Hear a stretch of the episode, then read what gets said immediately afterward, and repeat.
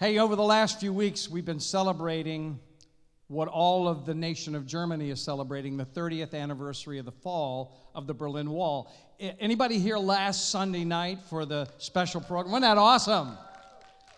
And one of the things that I've loved about the, the, the, whole focus has been just seeing some of the old video from back then. And, and one of the, my favorite pictures from that day the wall came down was the pictures where you see the soldiers and the armed guards who were responsible for making the wall, putting it up, and keeping it strong.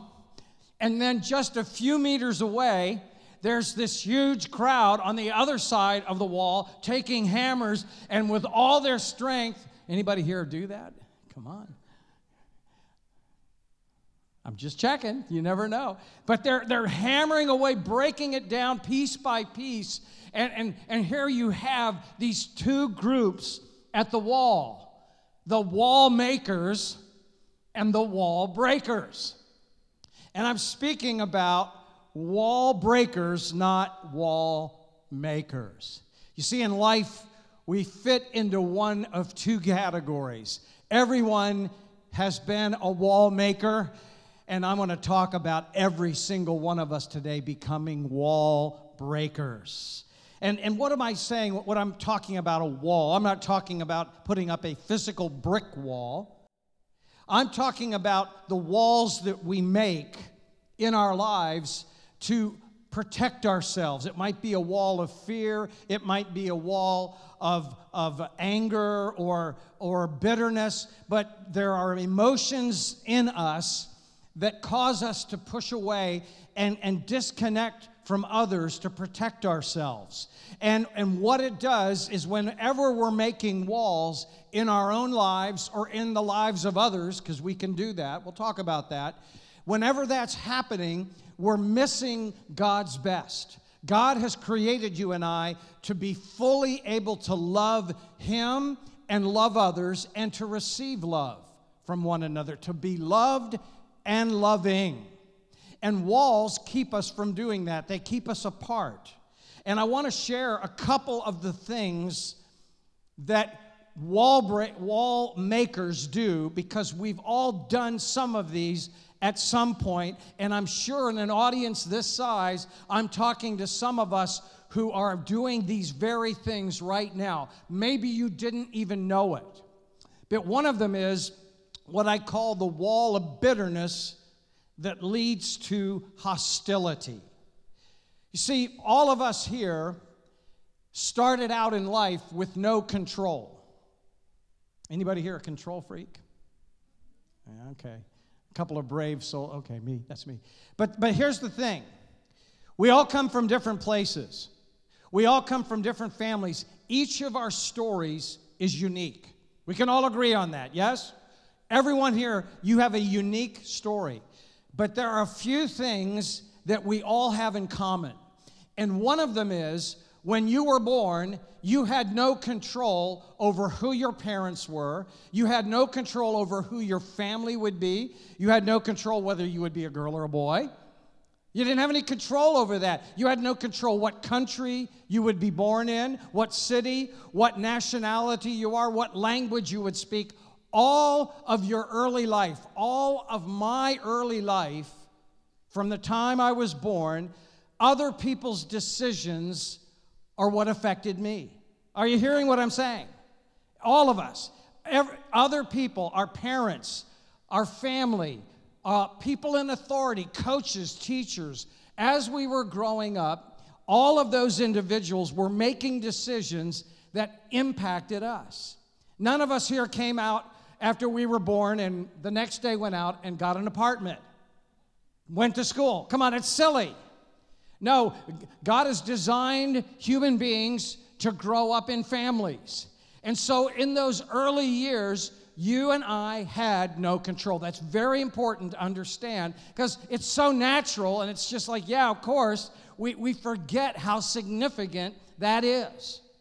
And so, what often happens, most of the walls that you and I make in our lives and in others have their root have their start in what happened in those early years, where circumstances were not in our control and where there were decisions made about how you were spoken to.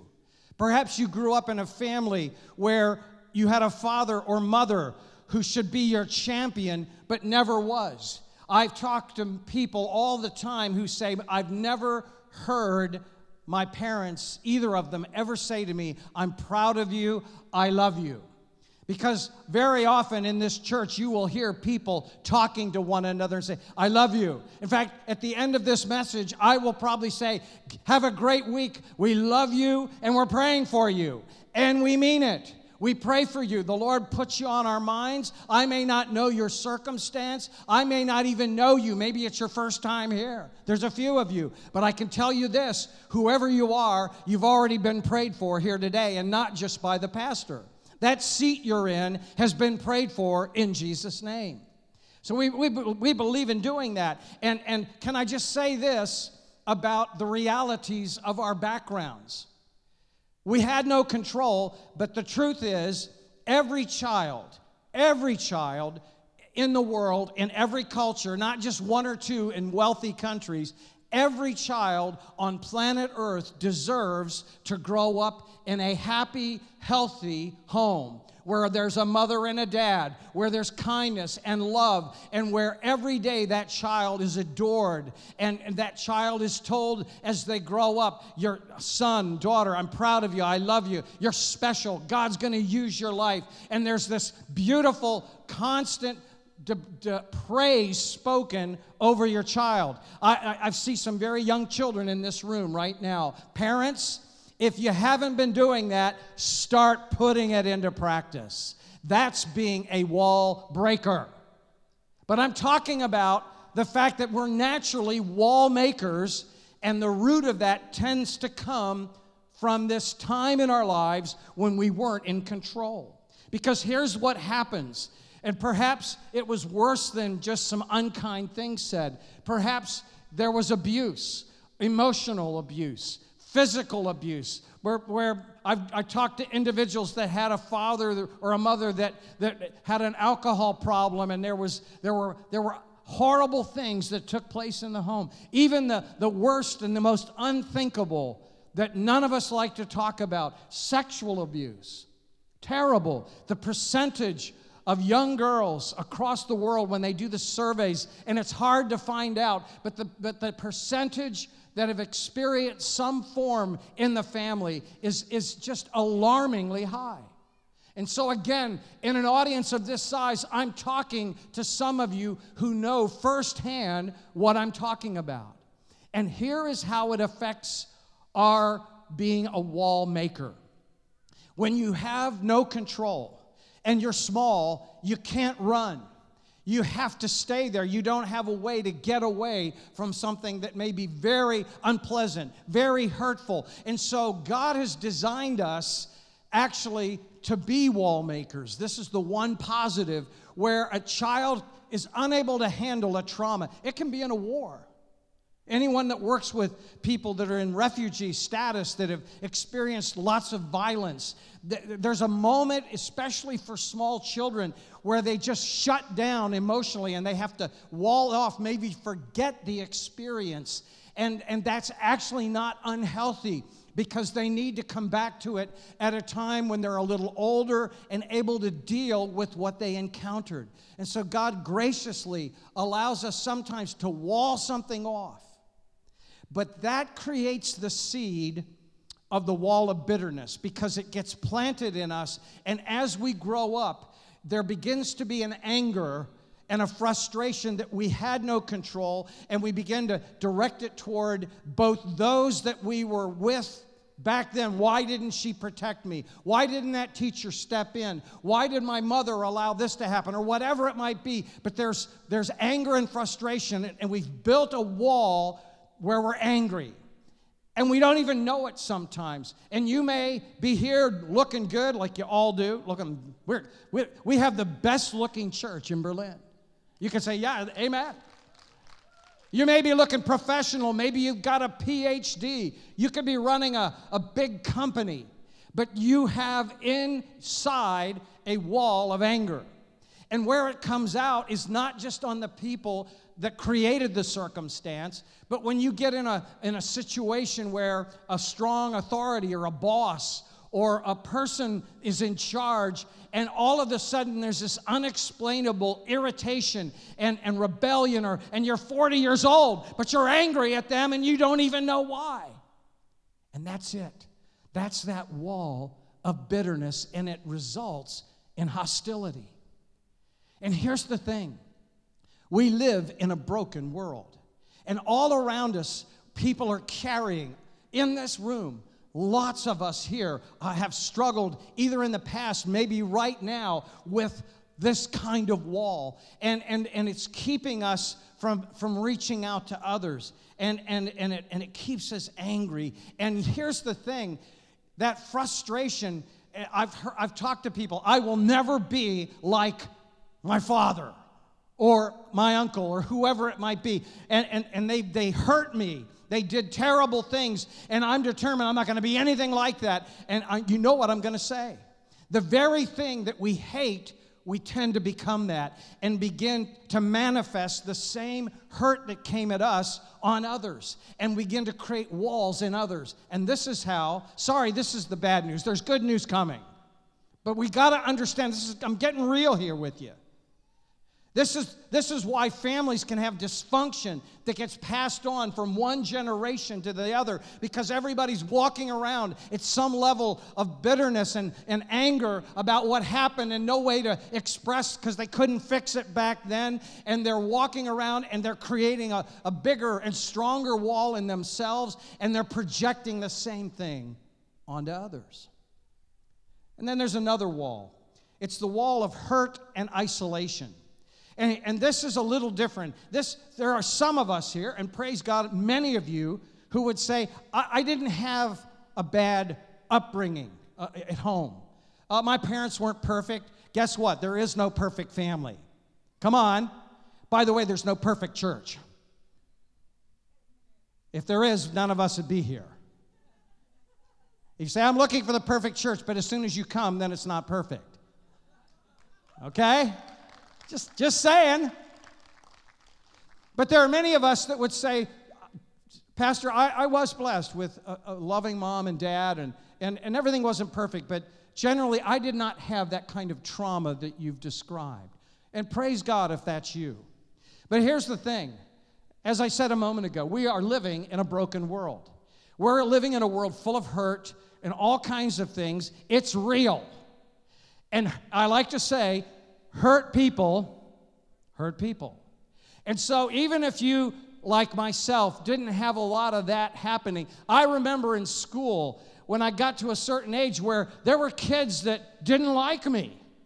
And I came from a home where I, I, I was liked. I was the oldest son, I felt good and I got with some kids on the playground, and I didn't even say anything, but they did not like me. And they got mean and they said ugly things. And come on, everybody here, you've had it. You can't get to this point in life and not have had somebody lie about you or, or just doesn't like you and they're hurtful and, and they maybe even as an adult you had a relationship and they said i'm going to love you forever and they didn't keep their word and they broke your heart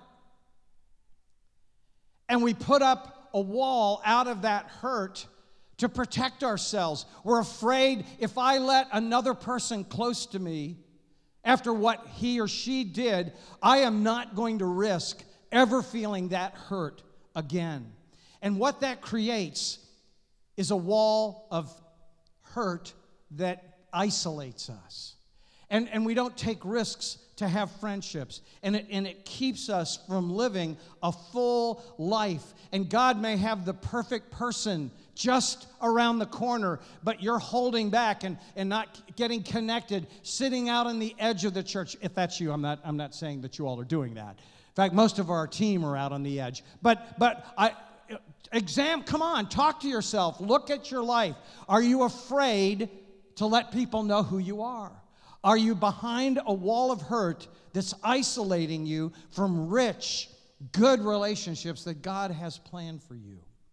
And then there's one other thing that we use to make walls. There's many more, but this is the other one that I thought would, would really be helpful to us. And that's the wall of pride that leads to injustice. Because, see, here's the thing. Well, one of the things we love about this house is that we're from so many different nations. You look around, and there's a lot of people who don't look like you, a lot of people who don't speak the same language you do. And we live in a world that struggles with diversity, with difference. In fact, much of the conflict, much of, of, the, of the injustices that happen in this world are based around an attitude that I am better than you.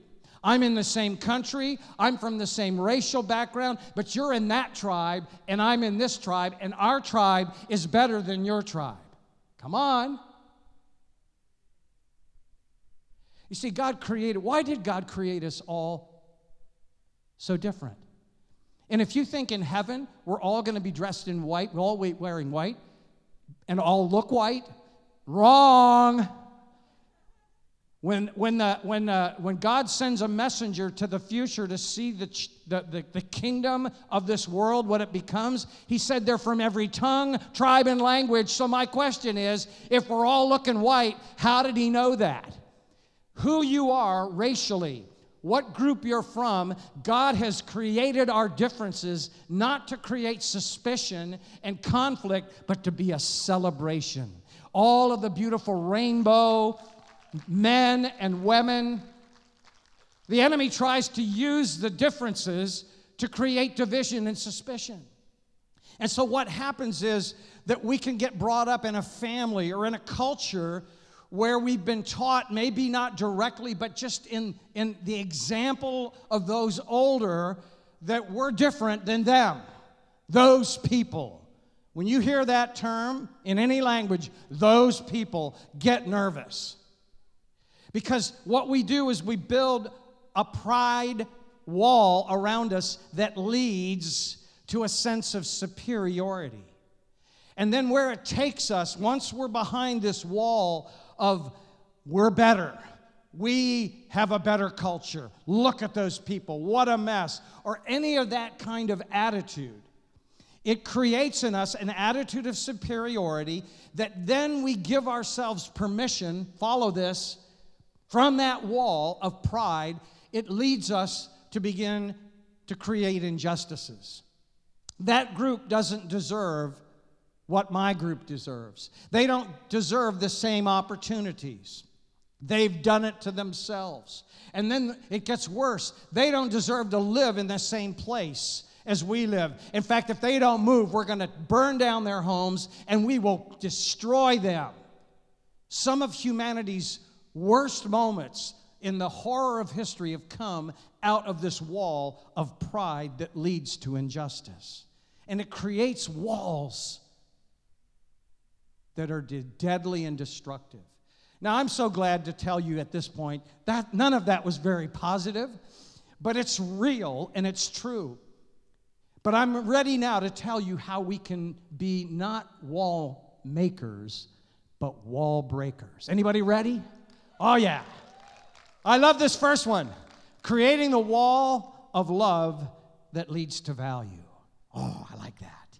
I, I, read a story, true story of a young man. It was writing years later, but when he was a teenager, he wanted to go to a party with some of his friends. He had just gotten his driver's license. And his father had just bought a brand new car sitting out front of the house. And he kept asking his dad, Can I use the car to go to the party? And on the day of the party, the dad handed in the keys to the very brand new car, said, Son, be careful. Son gets in the car, takes off, picks up his friend, goes to the party. And then, and you know where this story's going, don't you? then the worst case scenario happened. While he's out in that car, he had a terrible accident. Terrible accident. And fortunately, the young man and his friends walked away, but the car was totally destroyed, completely wrecked. And in the, and in the excitement of the accident scene, police coming and, and uh, checking the hospital people, checking them out to make sure they're okay, the son had a telephone and a call that he needed to make. Have you ever had a call you needed to make to someone and you knew they weren't going to like what you told them? Can you feel that? That's where he was. And, uh, and so the moment finally came where he couldn't avoid it, and he, and he had to call and talk to his dad. And he, he calls on the phone, you know, uh, and his dad answers, Hello. He said, Dad, I've completely destroyed the car, had an accident. You know what the father's first words were? Son, are you okay? Son, are you okay? And you know what? From that moment, through the whole process of the next few weeks with the car, that father never said to his son, What were you thinking? Did you go too fast? You shouldn't have gone with your friends. He never yelled at him. He never questioned him. He never treated him harshly. He just simply wanted to know that his son was okay. You know what happened? That father, through his words and through his actions, told his son, Son, I love you. You're what's important. Cars can be replaced, it's just a hunk of metal. You cannot be replaced. And that father, through his unconditional love and kindness, because the son felt terrible. He, the last thing that son needed was for dad to already push in to what the son felt. And that father's unconditional love broke down any potential. Are you hearing this? He broke down any potential wall of hurt and hostility that could have gotten planted in his young son that may have lasted the rest of his life. He tore it down through his love. And that son walked away from that experience knowing that he was loved by his father and valued far more than anything they would ever own. God wants to do the same thing in your life and in mine. He wants to take the love that he's given to us through Christ unconditional love we did not deserve. He wants you and I to begin to express that in the lives of people in our family, our friends, at, at work. Every place we go, there's a, a, an attitude of love that is exactly what we're receiving from God Himself, and an attitude of forgiveness and grace, even in the face of angry people still struggling behind walls of anger.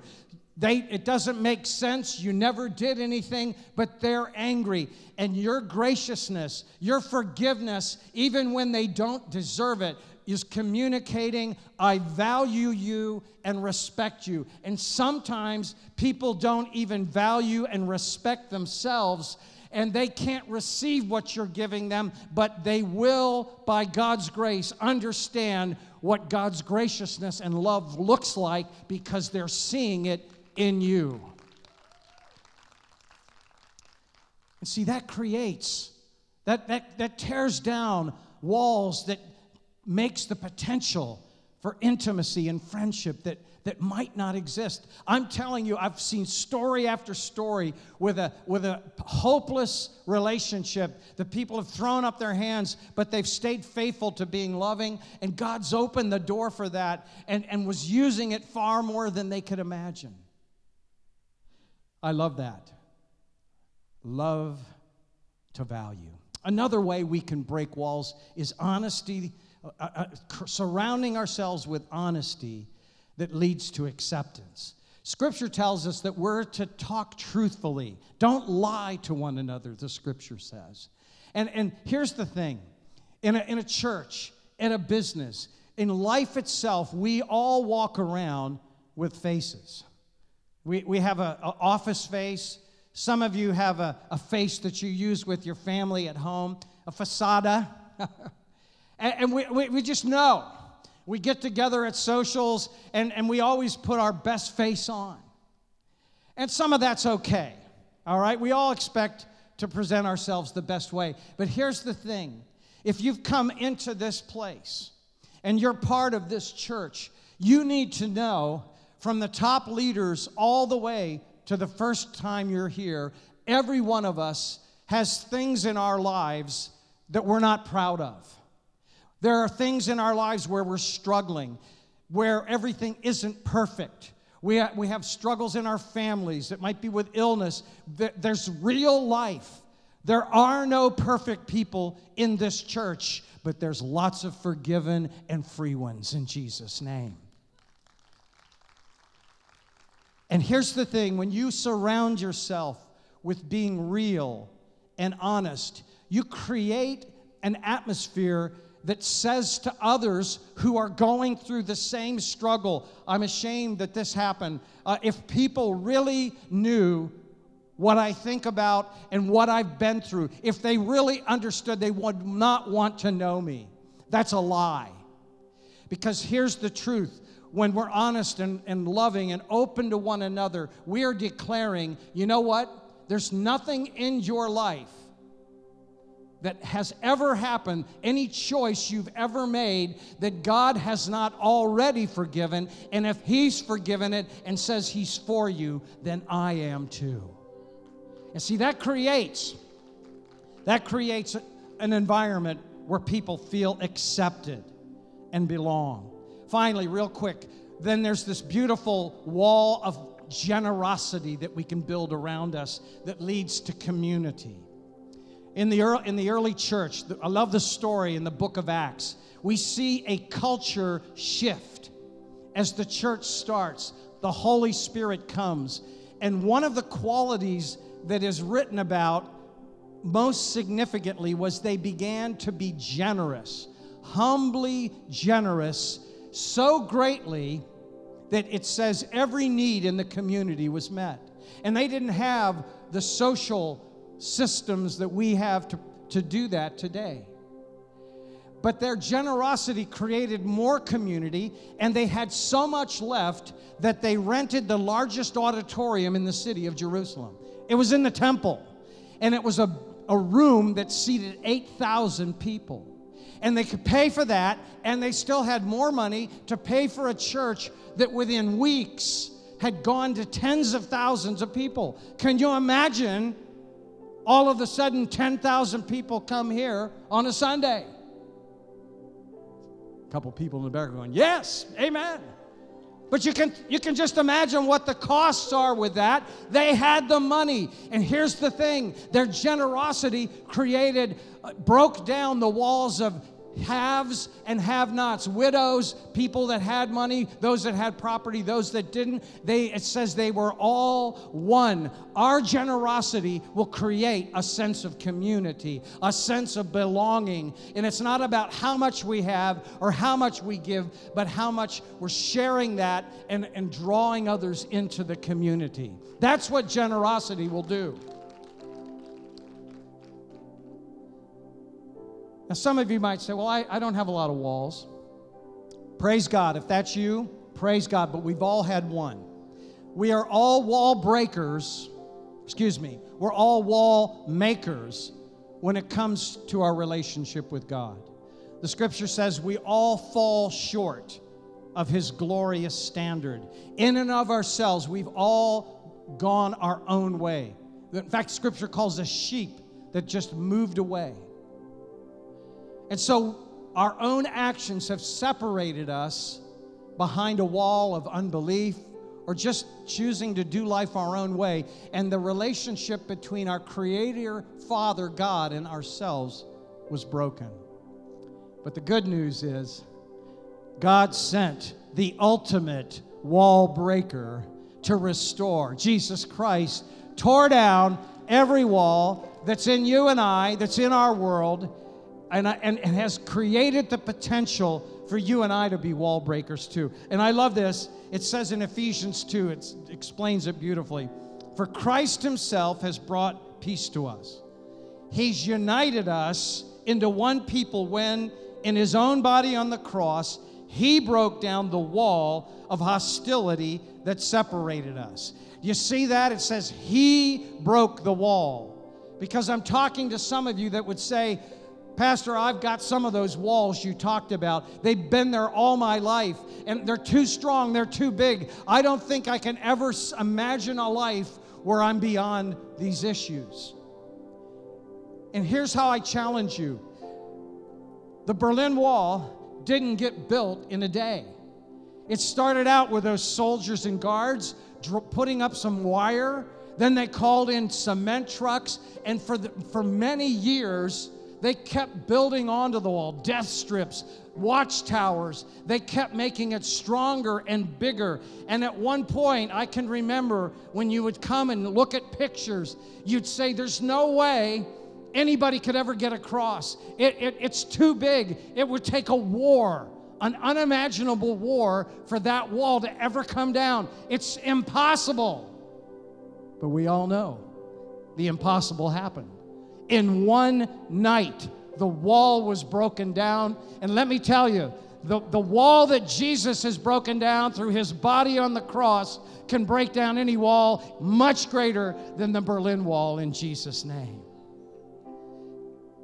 And I'm going to believe right now, here today, the power of the cross that the sacrifice Jesus made is already at work breaking down walls in our thinking, in our attitudes, in our hurts, in our disappointments, in the abuse that we may have suffered. That is wrong. It should have never happened. But Jesus has come to clear it out and to let us live in freedom in Jesus' name.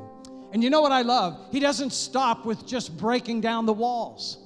You know, again, with the story, that night that the wall came down and you had the soldiers and the and the guards looking through and and these guys were breaking through the wall with their hammers. And and as soon as the hole got big enough watch this the people in freedom reached through and took the hand of the soldiers and brought them over through the wall onto the free side. What a great picture that's the privilege you and I have, Berlin Church, to be wall breakers who are, through our own freedom, our generosity, our love, and our kindness, are reaching out to our friends, our family, to people in your world, and pulling them on over into freedom and saying, God could do in your life what He's done in mine. So, my God, I pray right now for a church full of wall breakers where you are making all things new in each of us. And we go out of here today bold to speak life giving words, bold to take down the walls of racism and justice and greed and, and just dysfunction that we see everywhere. We refuse to get negative. We refuse to be a part of the problem, but your solution in the name of Jesus. And if you believe it and receive it, say amen. Ha ha ha. Amen. And we never like to close a service. There are some of you here, the Holy Spirit may be speaking. You need to get right with God. You need to invite Jesus into your life. And you're with friends here. We've all been to this moment right here. And we don't like to close without giving an opportunity for you to say, Lord, come into my life. I want a fresh start. And if that's you and the Spirit of God is speaking, right, right where you are right now, with our heads bowed, eyes closed. Let's give everybody a moment to themselves as you get to go out into this week. If God is speaking to you, I want to invite you right where you are to confirm it for yourself and lift your hand boldly. Say, Pastor, pray for me. I, I want to take that step of faith. I don't understand it all, but I know God's talking to me. Thank you. I see that one. Just keep them up for a moment. I want you to remember this. Yes, I see your hand. Thank you. Hold it up for a moment. Others others. This is your moment. yes, I see that. Thank you. Thank you. Yes, I see it. You can put your hands down. Why don't we stand to our feet? Hey, guys, let's put our hands together and give God a praise. Salvation is in the house of the Lord. Now, those of you who lifted your hands, and all the rest of us, we're going to pray a prayer. We pray it every week. I love praying this. This is the highlight of the service. Let's declare this in faith. And those of you who lifted your hand, I want you to remember this moment. The scripture says, when we confess with our own mouth who Jesus is and what he's done, he saves us. He saves us, not in the future, right here and right now. So let's declare this in faith. Are we ready? Let's do it. Father in heaven, I believe Jesus died on the cross for me. Thank you for your amazing love. I repent of my sins and thank you for your forgiveness. Come into my life and give me a fresh start. I receive Jesus as my Lord and Savior. Help me to live my life for you from this day forward. Amen and amen. Come on, let's put our hands together. Give a praise to the Lord.